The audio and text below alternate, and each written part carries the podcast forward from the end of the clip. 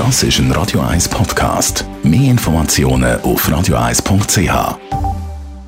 1. Unterstützt vom Kopfwehzentrum Irlande Zürich. www.kopfwww.ch ja, Thema Bildschirmzeit. Wir haben es alle schon gehört und wissen es natürlich. Zu viel Zeit hinter einem Smartphone oder Computerbildschirm, das ist nicht gut. Studien haben gezeigt, dass exzessive Bildschirmnutzung Kinder und Jugendliche krank kann machen sowohl körperlich als auch mental. Gleichzeitig ist es aber bekanntlich auch so, dass ohne Bildschirm heute einfach nicht mehr läuft und geht. Es ist ein Fakt, ob es einem gefällt oder nicht.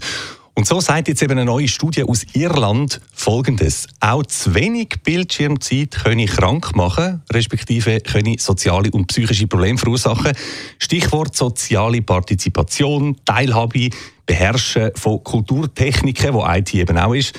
Und wenn das alles völlig vorenthalten werde, der oder die käme auch irgendwann einmal ziemlich drunter. So, das heißt also, schreiben die Forscher, es müsse doch irgendeine Art Sweet Spot geben, also optimale Menge oder Zeitdauer von Bildschirmzeit pro Tag, wo nicht zu viel ist für Jugendliche, aber auch nicht zu wenig.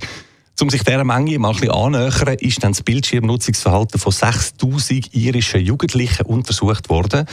Und herausgekommen ist, ich sage mal immerhin, eine sehr grobe Näherung nämlich, dass der Sweet Spot irgendwo zwischen einer und vier Stunden pro Tag könnte liegen. Natürlich sagt das alles noch individuell etc., von Kind zu Kind und Jugendlicher zu Jugendlicher verschieden, aber irgendwo mit drin sagt wahrscheinlich das Optimum. Und, was auch noch gesagt wird, Bildschirmzeit ja, aber bitte möglichst aktiv und nicht nur passiv. Das heißt also, jemandem eine Nachricht schreiben, selber irgendetwas machen und sich nicht nur durch blendende Timelines von Influencern scrollen, Likes verteilen oder sich von TikTok-Videos berieseln.